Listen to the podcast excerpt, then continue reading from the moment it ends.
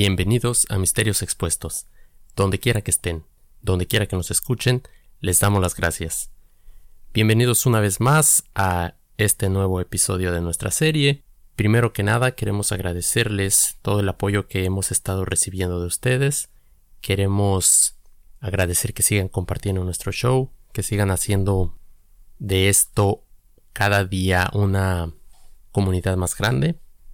Gracias por regar la voz, gracias por llevarnos con ustedes en su día de trabajo, en ese tiempo que manejan para llegar a su trabajo. De verdad no tenemos como no tenemos palabras para agradecerles eh, la respuesta que ha tenido nuestro show, que la temática que manejamos les sea de su agrado, la sigan disfrutando y como siempre si hay alguna temática que les gustaría que cubriéramos más que otra, háganoslo saber, con gusto vamos a escucharlos, ya saben, este show es de ustedes y si tienen algún tema que les gustaría que cubriéramos, si tienen alguna temática que les gusta un poquito más que otra, pues háganoslo saber y con gusto, con gusto vamos a, a investigar el tema que les agrade.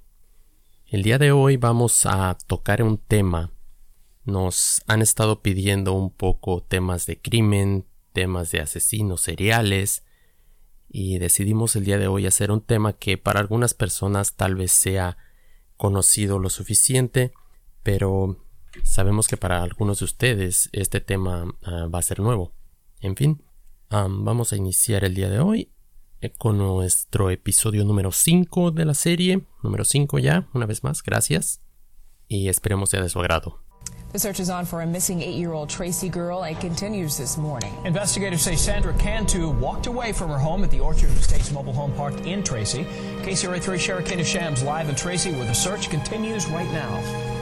Well, good morning. Behind me is the Orchard Estates mobile home park. You can see Tracy police are stationed out here, and we've watched this morning as they've stopped and questioned people driving out of the mobile home park to get their day started today. Now, this is part of the police investigation unfolding in front of us. There's also what the volunteers are doing, and there's been an emotional search for the little girl over the weekend.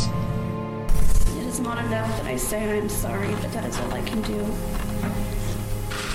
From the day Sandra has died, I've had to live with the consequences of what I've done. That is the tearful apology today from a convicted child killer. The day she learns she'll spend the rest of her life in prison.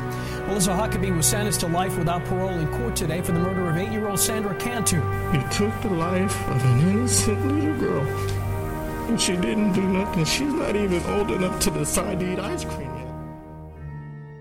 Saltando felizmente en una tarde soleada, vistiendo mallas negras y una playera de color claro con la imagen de Hello Kitty, se le puede apreciar a la pequeña Sandra dirigirse a su casa cuando algo llama su atención y sale del cuadro de la imagen para nunca más ser vista con vida, desatando una gran búsqueda y un terrible desenlace que hasta el día de hoy sigue causando un sinnúmero de preguntas.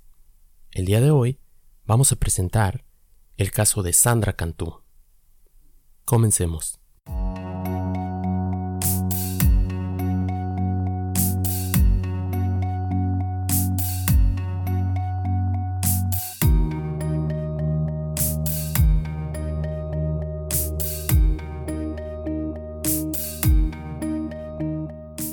Caso del día de hoy se remonta al año 2009 en el estado de California, en la pequeña ciudad de Tracy, ubicada en el condado de San Joaquín. La historia nos remonta a este pequeño lugar, a este pequeño um, mobile home park o un parque de casas rodantes, de casas móviles, mejor conocido como trailas, el cual es un tipo de comunidad La verdad pues muy común en los Estados Unidos. Este campo se ubicaba en la ciudad de Tracy, la cual pertenece al condado de San Joaquín, como lo habíamos dicho anteriormente, y se ubica en el estado de California, la cual, según los datos que se pueden encontrar en la red, se caracteriza por su tranquilidad y porque ahí vive mucha gente con ingresos económicos por arriba de la media y por las casas tipo granja de sus residentes.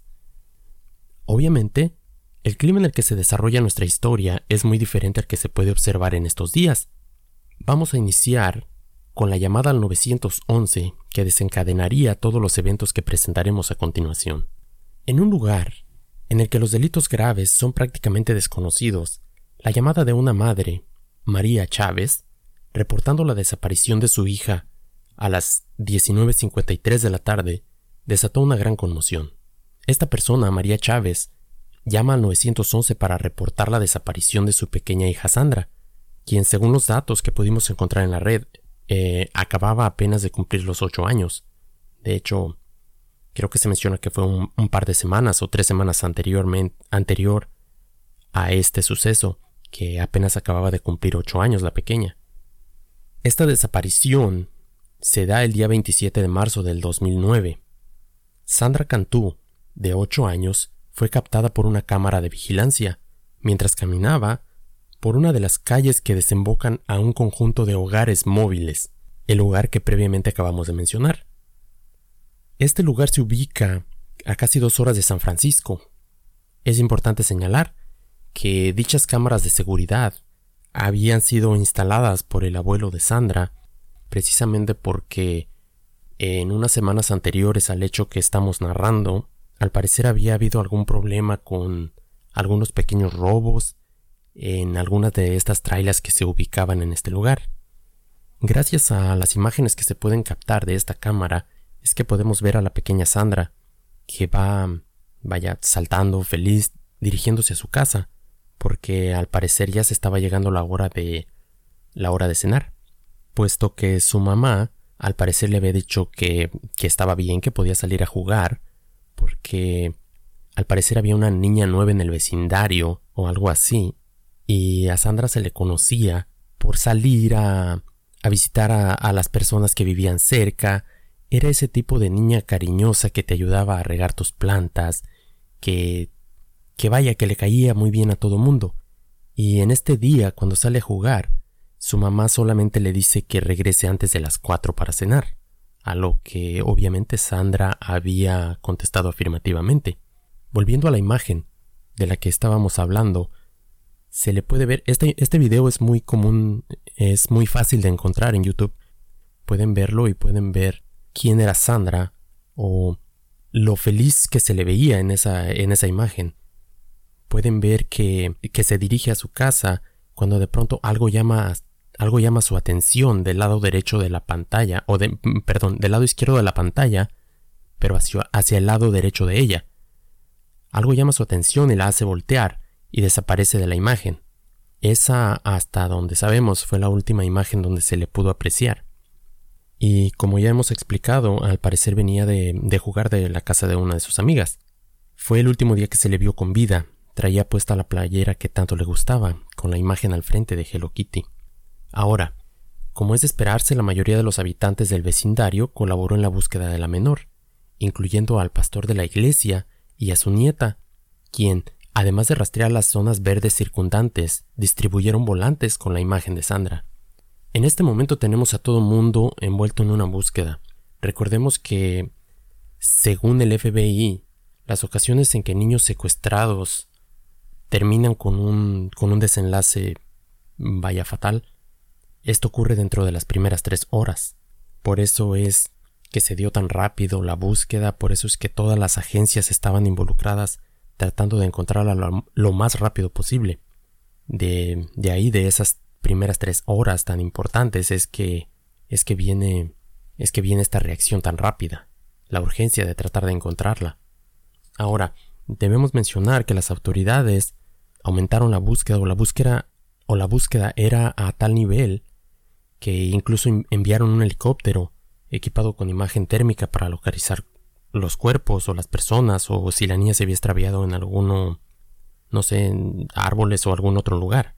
Asimismo, los agentes de a pie buscaron casa por casa, haciendo preguntas en los caminos adyacentes, en el interior de las cajuelas de los autos, todo, todo fue examinado. Fueron de puerta en puerta tratando de tratando de buscar si alguien sabía y al mismo tiempo tratar de que la gente se envolviera en esta búsqueda. Tratar de que todo mundo ayudara y tratar de de encontrar lo más rápido posible a la pequeña. Según se sabe, alrededor de 16 agencias estuvieron investigando, unieron sus esfuerzos con el FBI y se aplicó el horario de búsqueda de, vaya, las 24 horas del día estuvieron buscándola. Distribuyeron las fuerzas de ayuda en dos turnos, pero por desgracia los días pasaron y las esperanzas de encontrar con vida a Sandra cada día iban más a la baja. Al mismo tiempo que esta búsqueda se llevaba a cabo, una revisión de las personas que habitaban en ese lugar y contaban con algún récord criminal, o en especial aquellos que estaban registrados como ofensores sexuales, de los cuales de los cuales solo quiero mencionar un comentario que fue hecho por uno de los detectives de esta investigación, el cual mencionó que no podrías haber hecho swing con un bate de béisbol sin pegarle a algún ofensor sexual, a algún depredador o a alguna persona con pornografía infantil. La verdad no tengo nada en contra de, de los campos de trailers, pero hay muchos lugares o muchas historias que que han tenido desenlaces terribles, terribles y, y que han venido precisamente de lugares como este. Vaya, no estamos diciendo que este lo fuera. Simplemente muchas de las personas que allí habitaban tenían un récord bastante, bastante malo. La primera persona interrogada en esta línea de investigación fue un hombre de 62 años, el cual, según testigos, había agarrado a Sandra y le había besado en los labios cuando ella solo tenía seis años mientras estaban en una alberca. Y aunque el sujeto habría comentado que tenía fantasías con niñas pequeñas o de esa edad, según él mismo nunca había llevado ninguna de ellas a cabo. Un par de personas más que en su momento fueron de interés para la policía fueron dos masculinos a los que se les refiere como ah, padrastro e hijastro, respectivamente, de quienes se afirma que se les fue, que se les fue aplicada una prueba de polígrafo la cual habrían fallado. Además, al ser examinada la computadora de uno de ellos, se había encontrado, como ya habíamos dicho, pornografía infantil y algunas fotos comprometedoras en las que involucraban a menores de edad, algunos de ellos bastante menores, niños, vaya. No quiero aventurarme a mencionar algo de lo que no estoy 100% seguro, pero algunas personas afirmaron en su momento que una de, de las fotos encontradas en esa computadora aparecería una pequeña que, que se parecía mucho a, a Sandra, sentada en las piernas de uno de ellos. Esta información también la he escuchado en muchos de los podcasts que, que han cubierto este tema con anterioridad. Y la verdad, pues es algo que, que quise mencionar. Como dije antes, no estoy 100% seguro de eso porque personalmente no puedo encontrar una información fehaciente que lo, que lo afirme. De cualquier manera, esta búsqueda no rinde frutos. No rinde frutos más allá de ver la cantidad de personas que tenían algún tipo de récord o registro y registro sexual, que eran que en algún tiempo tuvieron algún problema con la ley acerca de este de este mismo caso o de este mismo tipo de casos. Desde luego, como en estos casos, por razones obvias también se investigó al papá de Sandra, señor Daniel Cantú, quien, por obvias razones, cada vez que, que hay una desaparición de un pequeño y que el matrimonio está separado por cualquier razón, por lo que sea, siempre los padres o el padre ausente es una de las primeras personas a las que se les se les cuestiona. Vaya, pasas a ser sospechoso. Involuntariamente, pero pasas a ser un sospechoso. Y pues esto tampoco llevó a ningún lugar porque se pudo confirmar que esta persona no estaba no estaba ni siquiera cerca y al parecer se llegó a la conclusión de que, que ya tenía cierto tiempo, algo así como más de un año que, que no la visitaba, que de esta manera pues fue eliminado de la lista de sospechosos. Una persona que tenemos que traer a nuestra historia en este momento es la nieta del pastor de la iglesia bautista que se encontraba prácticamente al lado de, de este campo de trailers y la cual tenía por nombre Melissa Huckabee quien, cabe mencionar, ayudaba a su abuelo dando clases a los niños en la escuela dominical. Ella le ayudaba para enseñar catecismo, como comúnmente se le, se le llama a los niños los domingos en esta iglesia. Se sabe que la vida de Melissa había sido un tanto inestable, tanto que fue la principal razón por la que sus padres la habrían mandado a vivir con su abuelo. Se sabe también que en alguna etapa de su vida fue diagnosticada con trastorno bipolar, razón por la cual la mayoría del tiempo tomaba medicamentos para ayudarla a lidiar con esta enfermedad mental. en cuanto a su educación, se sabe que estuvo estudiando leyes, estuvo estudiando algo de criminología, y en un giro un tanto irónico del destino se sabe que algunas veces hizo algún tipo como pasantía con el departamento de policía de la ciudad de Tracy, situación de la cual uno de los detectives de dicho departamento mencionó alguna vez que Melissa sería incapaz de estar en cualquier tipo de relación, cualquiera, que envolviera a más de dos personas, fuese de amistad, fuese una relación sentimental, del tipo que fuese. Esta persona, por lo visto, siempre le encantaba ser el, centro de atención, en todos los aspectos, llegando al grado de sentir celos de su propia hija cuando pasaba tiempo con su entonces novio. Se menciona que la mayoría de las veces que esta persona trató de tener alguna alguna relación sentimental con o con algunos de sus amigos, si las cosas no iban de la manera que ella que ella decidía que tenían que ir o de la manera que ella dictaba que tenían que ir, siempre estas relaciones terminaban con ella tramitando algún tipo de orden de restricción para la otra persona. Vaya, era un tanto como o las cosas las hacemos a mi modo o voy a buscar la manera de alejarte de mí, pero definitivamente, de meterte en problemas.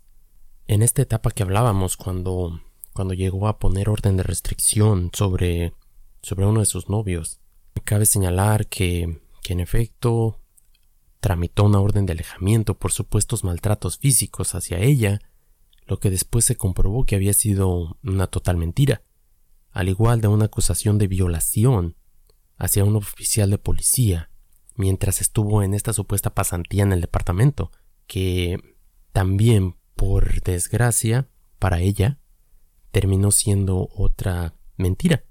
Digamos que esta persona siempre era, volvemos a lo mismo, aunque suene repetitivo, siempre quería ser parte del, de, quería ser el centro, no parte, sino el centro de, de atención de cualquier cosa que estaba sucediendo.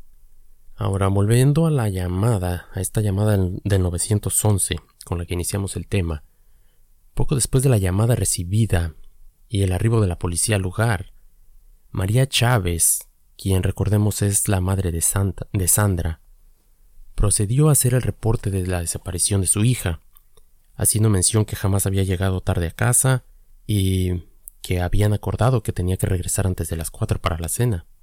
Después de revisar las grabaciones de las cámaras de seguridad, se aprecia a Sandra dirigirse a su casa cuando de pronto algo llama su atención y sale del cuadro. Como habíamos mencionado, se le ve que va directo a su casa, va feliz y se ve que algo, no sabemos qué, llamó su atención, la hace girar su cabeza y se aleja de la cámara. Se aleja de la puerta de su casa y ya no se le vuelve a ver. Y después se supo que esa, esa misma imagen, unos minutos después, se aprecia que un vehículo de color blanco que viene de ese mismo lado hacia donde ella se dirigió, de ese lado sale un vehículo blanco y se aleja de, del campo de trailers. En, bueno, en este momento vamos a a volver a, integrar a, a Melissa a nuestra historia nuevamente, pues, según la propia María, ésta le habría entregado, perdón, le habría mandado un mensaje de texto en el que le mencionaba que una maleta había sido robada del frente de su casa, la cual vamos a, por si no lo hemos mencionado, no recuerdo si ya lo mencioné, pero la casa de Melissa estaba, vaya, era como se le menciona la puerta siguiente o la casa de al lado. Dado el antecedente de que siempre trata de ser el centro de atención de todo, nos resulta extraño. Incluso en estos momentos obviamente por demás inoportunos, trata de llamar la atención. Lo que a final de cuentas logra porque la policía empieza empieza como a sospechar de ella, porque obviamente pues eres la vecina, la niña se dirigió hacia ese lado y no sabemos si entró a tu casa, si platicó contigo o o qué es lo que pudo haber pasado después de eso. Ahora, la búsqueda se, se sigue realizando, siguen continuando con esta búsqueda de Sandra, eh, los reportajes aparecen en la televisión, todo, todo mundo está enfocado en encontrarla.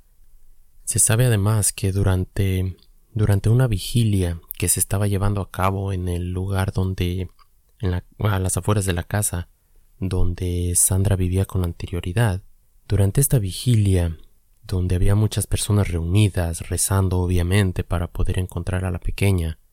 Había, como se puede esperar, bastantes oficiales, algunos encubiertos, agentes del FBI, entre la gente, precisamente para tratar de examinar qué tipo de respuestas, qué tipo de reacciones la gente del lugar tenía ante estos actos, tratando de encontrar algún sospechoso. Se menciona que en este día o en esta tarde no había viento, no había viento lo que sería de relevancia un poco más adelante. Mientras están en esta vigilia, nuevamente, como ya hemos visto, tratando de ser el centro de atención de todo, Melissa llega corriendo.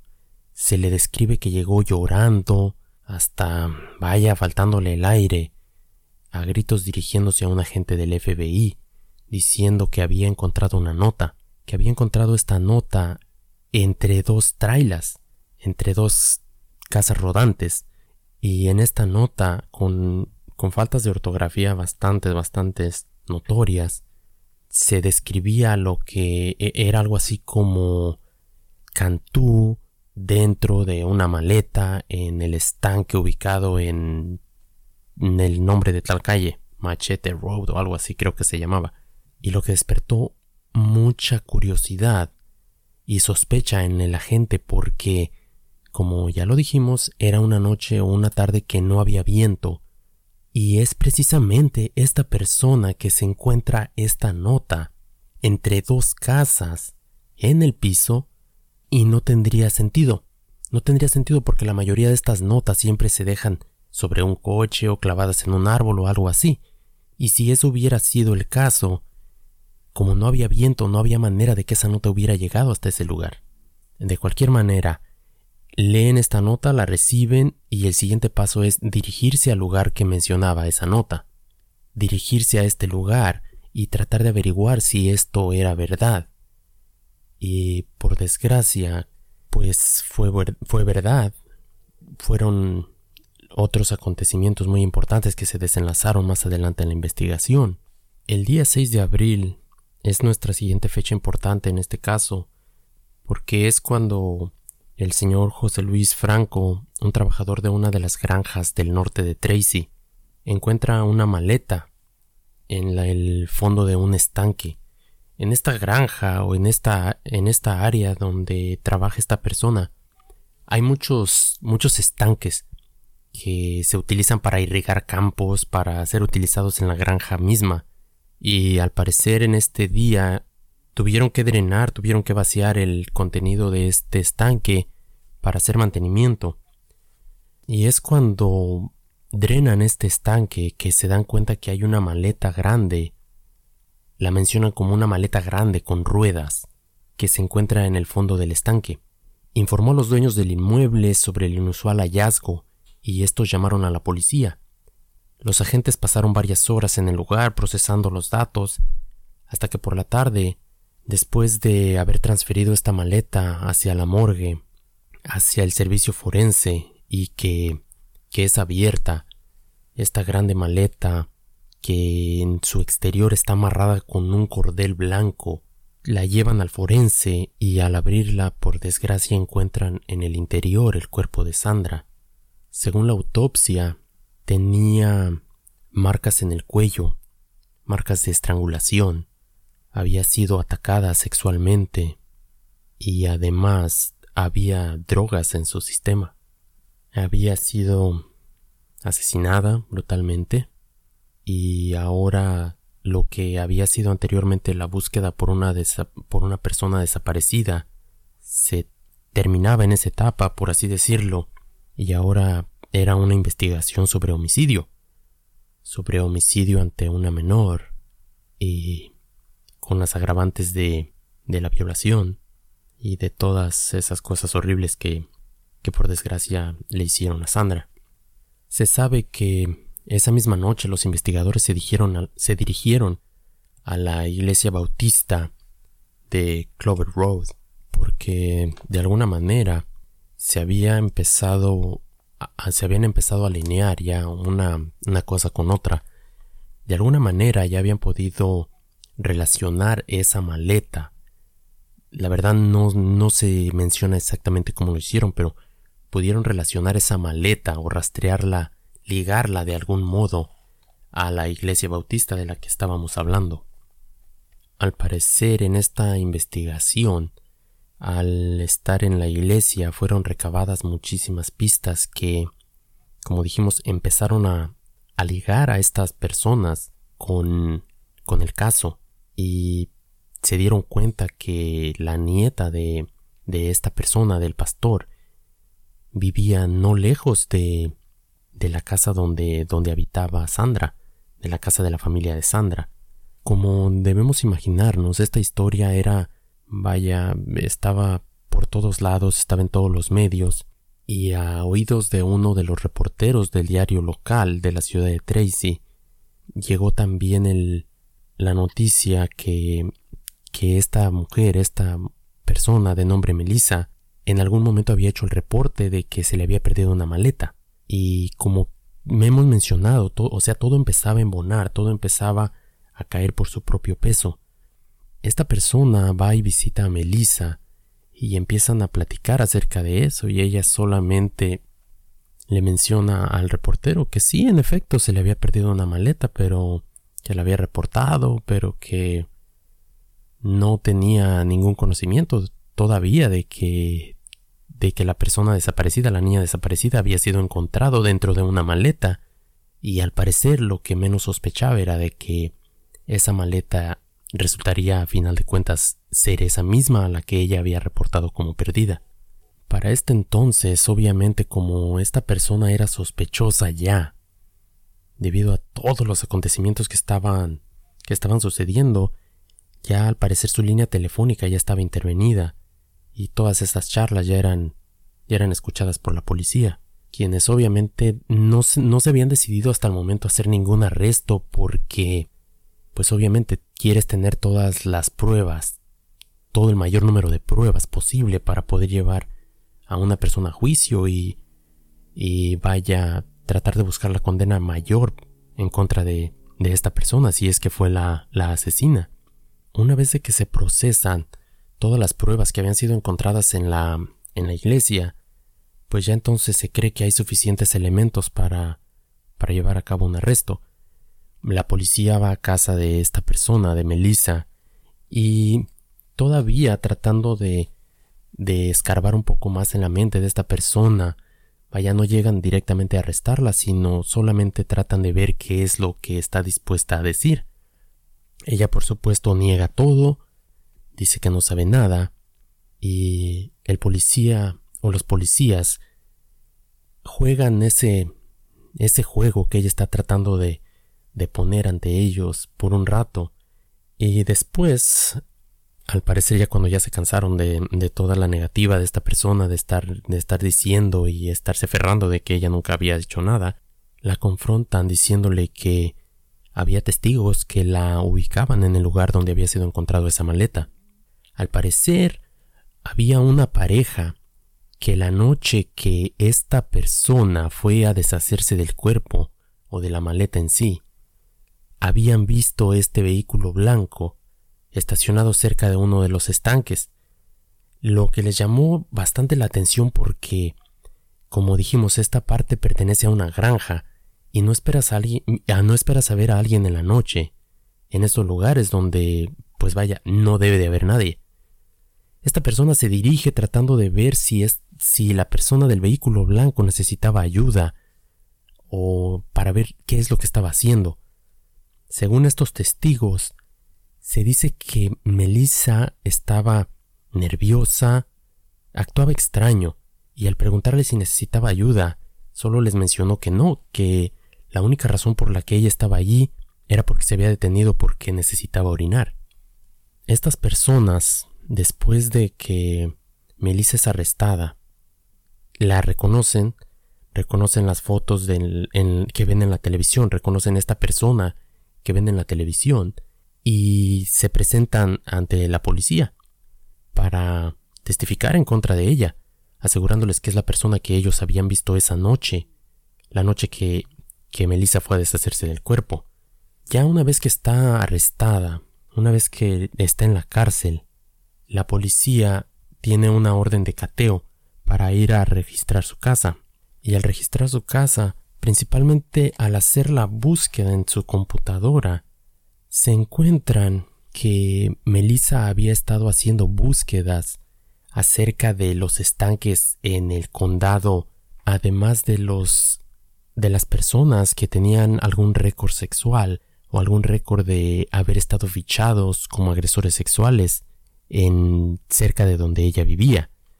También se encontró que ella estuvo revisando o visitó varias veces un artículo de CNN donde se hablaba de una persona, de un padre. Esta historia habría pasado en Israel, que un padre habría matado a uno de sus hijos y se habría deshecho de él, metiéndolo en una maleta y posteriormente lanzando esta maleta a, a un lago. Así es que todo empezaba a embonar, o mejor dicho, ya todo estaba embonado. Esta persona había buscado dónde se ubicaban los estanques, quiénes de las personas que vivían a su alrededor eran habían tenido en algún momento algún problema con la ley en cuanto a asuntos sexuales, principalmente con niños, y además el hecho de que lo que ella termina haciendo con Sandra es exactamente lo que había leído en ese artículo. Todo esto nos habla de que es una persona manipuladora, de que es una persona que ya había planeado fríamente este, este asesinato. Ahora, después de que esto sale a la luz, se menciona una historia que es por demás interesante. Al parecer, tres meses antes, una niña más en ese mismo lugar habría tenido problemas que el, tipo de problema que tuvo es que en un momento apareció drogada, no podía hablar bien, algo había pasado con ella y las, las autoridades, en especial servicios sociales, habían culpado a la mamá de esta niña. Se le había culpado de que de, de, negligencia que por alguna razón la habría dejado tomar algunas drogas, algunas pastillas que no debía haber tomado. Y servicios sociales, vaya que eso no es una broma en Estados Unidos, se ve envuelto en este caso. Aunque esta niña les había asegurado que Melissa la había llevado a un McDonald's y que le había dado de beber algo en una botella, algo así como, como agua, pero que sabía extraño. De cualquier manera, esto sería de gran importancia, porque esto sucede tres meses antes. Eso sucede en enero, más o menos tres meses antes de que se nos. de que lleguemos a esta historia, al, al caso de, de Sandra. Y alrededor de tres semanas antes, en el mes de marzo, también se sabe de algo que le pasó al exnovio. ¿Recuerdan ese exnovio del que tuvo que poner una orden de restricción porque supuestamente la estaba maltratando? Se sabe que esta persona de nombre Daniel o Daniel en algún momento fue arrestado porque tenía o fue, fue le pusieron cargos de manejar bajo la influencia de drogas. En su argumento de defensa, lo que él dijo es que había tenido una cita con Melissa para discutir algo acerca de su relación. Al parecer algo no iba bien. Y ésta le había dado una bebida energética o una bebida algo así como un Powerade o un Gatorade, no se sabe exactamente, pero él recuerda que la bebida sabía un poco raro también. Y después de que se la tomó, lo único que recuerda después es el policía sonando su ventana, porque al parecer se había quedado dormido dentro del carro es cuando lo arrestan y es cuando le ponen cargos de, manejar bajo la influencia de las drogas. Esto sería de mucha importancia después, porque el mismo tipo de droga, el mismo tipo de droga que esta persona, Daniel, tenía en su sistema, es el mismo tipo de droga que se le encontró a esta niña que anteriormente habría sido drogada también por Melissa. Y recuerdan la droga de la que se habló que podría haber estado en el sistema de Sandra pues es exactamente la misma droga que estas otras dos personas se reporta que habían tenido en su sistema. Ahora, si ven, hay muchas cosas que están coincidiendo en este caso. Todo esto se, se toma en cuenta y se confronta a Melissa, la cual, pues al final, confiesa, llega a un acuerdo con la, con la policía, llega a un acuerdo con los fiscales y el acuerdo sería que se iba a declarar culpable para evitar la pena de muerte. Al declararse culpable, algunos de los cargos se le iban a retirar, en especial lo que ha causado hasta la fecha muchas preguntas es el hecho de que se declara culpable de homicidio. No tiene ningún problema con aceptar de que habría matado accidentalmente, como ella lo dice a Sandra, pero nunca acepta que la hubiera atacado sexualmente. Dentro de las pruebas que se encontraron en la iglesia cuando la policía fue a, revisar lo que ligaba a la maleta con la iglesia, se sabe que ese cordel con el que estaba amarrado a la, la maleta, ese cordel había salido o había sido cortado de las persianas de una de la ventana de la iglesia. Además, en la iglesia se encontró una pluma, una lapicera, lo que se le la menciona como un rolling pen, que es con lo que Sandra había sido atacada sexualmente. Se encuentra este rolling pen doblado y se encuentra el ADN de Sandra en él. Estas dos cosas son lo que finalmente liga a Melissa con, con el asesinato y la violación de Sandra. Ahora recordemos que esta persona Melissa tiene experiencia en leyes. Recordemos que esta persona estuvo estudiando leyes. Y más que nada, con lo calculadora que es esta persona, ella sabe que en las cárceles, ella sabe que en el sistema penal no hay persona que sea más despreciada, no hay persona que sea más aborrecida que esas personas que abusan de niños. Puede ser un asesino, pero no puede ser un violador, y eso ella lo sabía perfectamente. De ahí es que viene el hecho de que ella acepte que accidentalmente la habría matado. Y accidentalmente me refiero a que según ella, Sandra había estado jugando con su hija de cinco años. No recuerdo si lo mencioné, pero esta persona, Melissa, tiene una, una niña de cinco años también. Y su alegato es de que estas dos niñas estaban jugando a las escondidas. En algún momento, según ella, Melissa se mete dentro de esta maleta para esconderse y se le olvida, se le olvida que, que Sandra está allá dentro de esa maleta y simplemente ella sube la maleta a su coche y se va a la iglesia. Cuando descubre que, que Melissa está adentro, según ella ya Melissa estaba muerta. Obviamente esto es una gran mentira. Obviamente si ella se hubiera muerto de esa manera, no hubiera tenido huellas de estrangulación. No hubiera habido huellas de esas drogas en el sistema.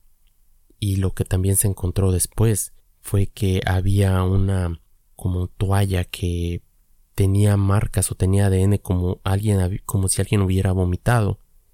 Y las cosas que se encontraron o los rastros de comida coincidían con la última comida que había tenido que había tenido Sandra después de la escuela, lo que se menciona como que había sido macarrones con queso. Obviamente esta niña no fue muerta accidentalmente. Obviamente esto fue premeditado. Y vaya, esto nos lleva al juicio. Nos lleva al juicio de esta persona, donde es declarada culpable, es encontrada culpable de los cargos que se le imputaban.